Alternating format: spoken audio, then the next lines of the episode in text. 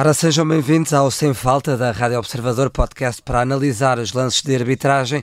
Hoje olhamos ao jogo entre a Bósnia, Herzegovina e Portugal, que terminou com triunfo de 5-0 para a seleção portuguesa. Junto a mim tenho o Pedro Henriques. Pedro, bem-vindo à emissão, boa noite. Boa noite. Tivemos uma equipa de arbitragem toda ela turca, praticamente toda ela, porque na verdade o vídeo-árbitro assistente foi o Benoit Milot, um árbitro francês, mas de resto tivemos aqui uh, como equipa de arbitragem turca e o árbitro principal Alil Umut Meller, foi o árbitro que apitou este Bósnia 0, Portugal 5. E o jogo começou logo com um primeiro caso aos 3 minutos, um penalti que foi assinalado a favor de Portugal, um braço direito do defesa Barisic da equipa da Bósnia. Tudo certo aqui, Pedro?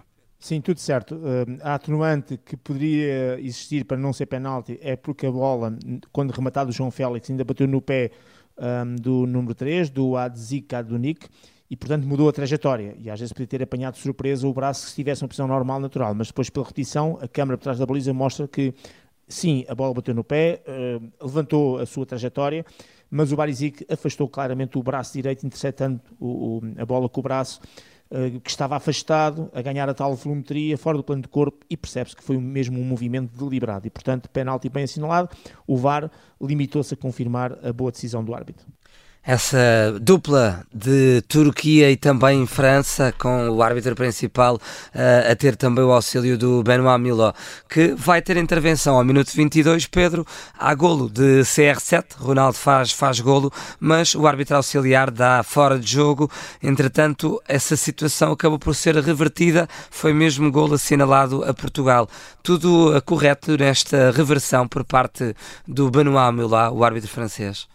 O vídeo-árbitro, no, no, caso. Exatamente. No momento do passo do João Félix para o Cristiano Ronaldo, uh, o árbitro assistente considerou que haveria fora de jogo, cumpriu o protocolo, deixou a jogada terminar, neste caso terminou com a bola quando entrou na baliza, levantou a banderola a dar o fora de jogo e depois, com a tecnologia das linhas de fora de jogo, que já sabemos que estas que são utilizadas nestas seleções é aquela tecnologia do azul e do vermelho, portanto, só, não há centímetros como em Portugal, nem há aquela tecnologia do Qatar e da Champions League, eh, da tecnologia tridimensional, ficou-se a perceber que, uma vez mais, por acaso o número 3, o Adzik Adunik, estava a colocar o Cristiano Ronaldo em jogo e, portanto, digamos que eh, o VAR reverteu a decisão incorreta do árbitro assistente, mas, digamos, uma decisão também muito difícil, porque foi mesmo no limite um, esta circunstância, e, portanto, digamos, tem essa atenuante. De qualquer maneira, uhum. não havia fora de jogo e o gol foi validado.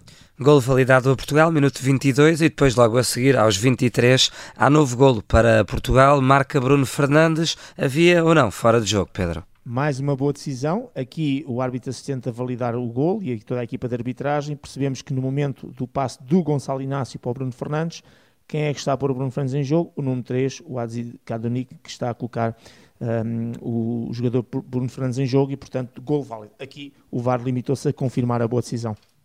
Voltamos à, à, dupla de Turquia e também França, o Alil Umut Meller, que teve esse auxílio do Benoit Milot como vídeo-árbitro.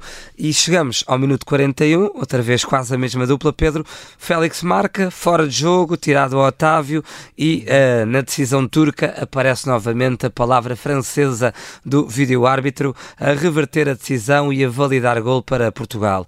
Desta vez, tudo certo ou alguma coisa errada? Pronto, o árbitro assistente errou, obviamente, na sua apreciação, embora uma vez mais num lance muito difícil e no limite.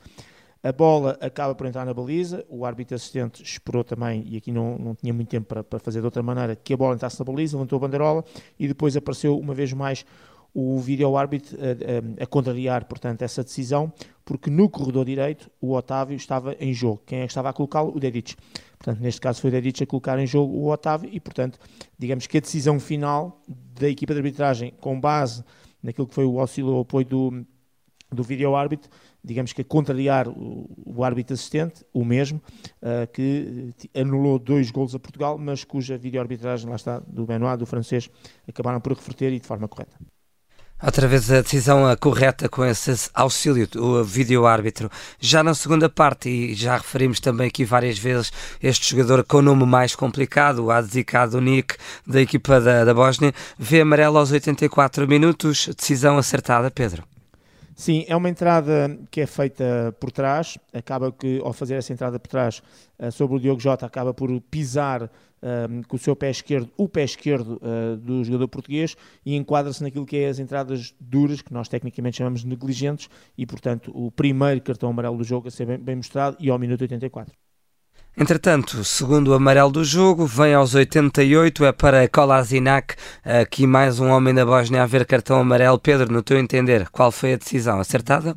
Boa decisão, é uma entrada sobre o João Neves, a atenuante para não ser mais do que amarelo é porque realmente o Kolasinac toca na bola, portanto é ele que tem a bola em seu domínio, é ele que a adianta, é ele que em desespero toca na própria bola e como lançou o pé muito para a frente, o natural foi escorregar, ou digamos que o pé deslizou e ali no meio take, fazer, fazendo um take quase sem querer, acabou por, e esta é uma expressão pouco ortodoxa, mas é a melhor que descreve, varrer autenticamente as pernas do João Neves, uhum. mas apenas com a tal negligência, que não tem em conta o perigo as consequências do ato, e portanto, muito bem o árbitro a mostrar o segundo e último cartão amarelo do jogo. Apenas esses dois cartões aqui para a análise do nosso eh, Sem Falta, a equipa de arbitragem chefiada por Alil Umut Meller, que depois de resto até deu uh, somente dois minutos de compensação nesta partida. Um, finalizando também aqui o nosso programa, claro está com a tua nota no global àquilo que foi a arbitragem do árbitro turco, sendo que, Pedro, e acredito que irás falar disso, houve muita intervenção do vídeo-árbitro francês Exato. para que o jogo também não, não tivesse corrido de, de outra forma, digamos assim. Sim, nota 6 para a equipa de arbitragem.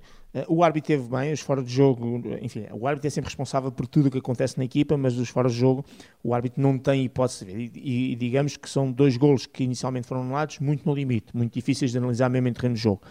Ainda bem que existe o vídeo árbitro e esta é, é, a primeira conclusão para as pessoas que muitas vezes são céticas e, e contra o vídeo árbitro, vem mesmo para ajudar, vem mesmo para resolver, então nos fora de jogo tem resolvido, eu diria, quase a 100%.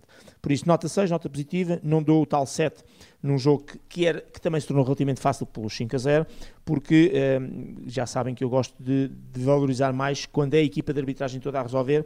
Uh, eu sei que o VAR faz parte da equipa, mas uh, foi o VAR que, digamos, resolveu aqui dois gols que podiam dar, pelo menos, que falar em termos de, de arbitragem. Assim sendo, nota positiva, nota 6 um jogo relativamente fácil, com os dois cartões amarelos apenas, com apenas 16 faltas, um número muito baixo, mesmo para um jogo europeu e de seleções, 7 faltas para os bónus, 9 faltas para Portugal e, portanto, uma arbitragem claramente positiva. Isso é o mais importante num jogo de, desta natureza.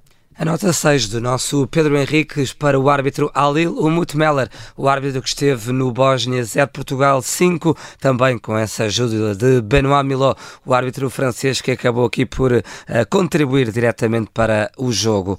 Pedro, obrigado uma vez mais. Obrigado.